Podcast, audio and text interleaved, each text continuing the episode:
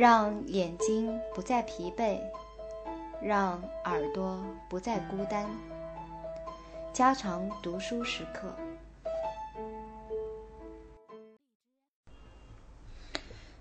与这些工业性的暴露于各种致癌物相比，人在 DDT 中的首次暴露时期，大约是一九四二年。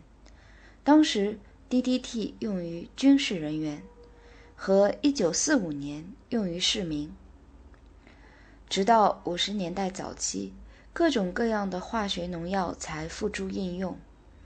这些化学物质已经播下了各种恶变的种子。而这些种子的成熟期正在到来。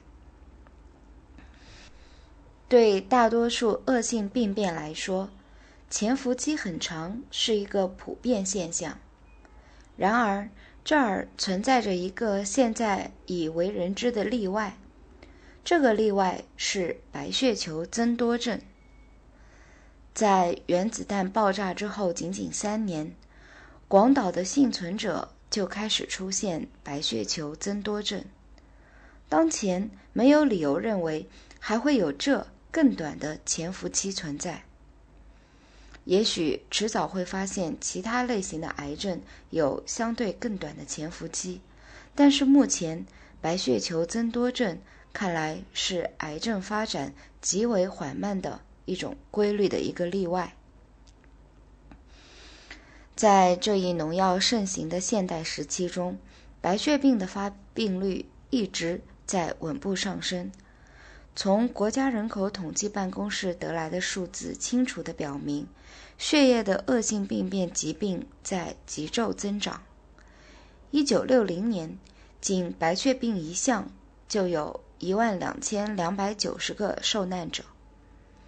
死于所有类型的血液和淋巴恶性肿瘤的，在一九五零年有一万六千六百九十人，而在一九六零年猛增到两万五千四百人，其死亡率由一九五零年的十万分之十一点一，增长到一九六零年的十万分之十四点一。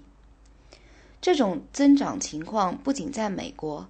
其他所有国家的已登记的各种年龄的白血病死亡数，都在以每年百分之四到五的比例在增长。这意味着什么呢？现在人们是否正日益的被暴露于某种或某些对我们环境来说是陌生的制毒因素之中呢？许多像梅约医院这样世界有名的机构，已确诊患血液器官这些疾病的受害者已有几百人。在梅约医院的血液科工作的马尔克姆·哈格莱维斯及其同事报道说，这些病人毫无例外的都曾暴露于各种有毒化学物质，其中包括喷洒含有 DDT。氯丹、苯、六氯化苯和石油蒸馏物的药剂。哈格莱维斯博士相信，与使用各种各样有毒物质有关的环境疾病一直在增长，尤其在最近十年中。他根据他广博的临床经验相信。患有血液不良和淋巴疾病的绝大多数病人都有一个曾暴露于包括着现今大部分农药的各种烃类的引人注目的经历。一份仔细的病例记录几乎肯定会显示出这一关系。这位专家现在拥有大量的根据每个病人详细记录的病例，他注意到。这些病例中有白血病、发育不良性贫血、霍金斯病及其他血液和造血组织的混乱。他报告说，他们全都曾在这些环境致癌因素中充分的暴露过。这些病例说明些什么呢？其中有一份是一个厌恶蜘蛛的家庭妇女的病例。八月中旬。他带着含 DDT 和石油蒸馏物的空中喷洒剂进入他的地下室。他彻底地喷洒了地下室，在楼梯下，在水果柜内，在所有围绕着天花板和园子的被保护的地方，他都喷了药。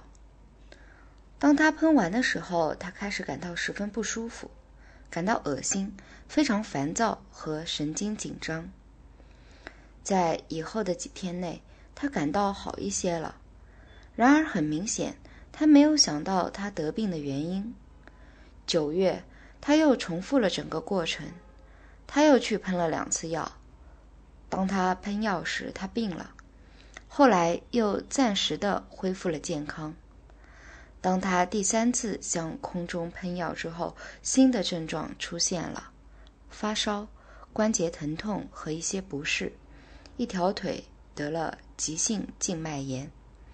经哈格莱维斯博士检查后，他被发现得了急性白血病，在第二个月里他就死去了。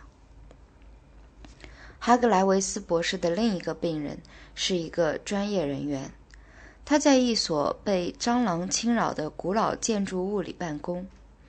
由于这些昆虫使他感到纷扰，他就自己动手采取了控制办法。他花了大半个星期天的时间去喷洒地下室和所有间隔地区。喷洒物是浓度为百分之二十五的含在甲基萘的溶液中以悬浮态存在的 DDT。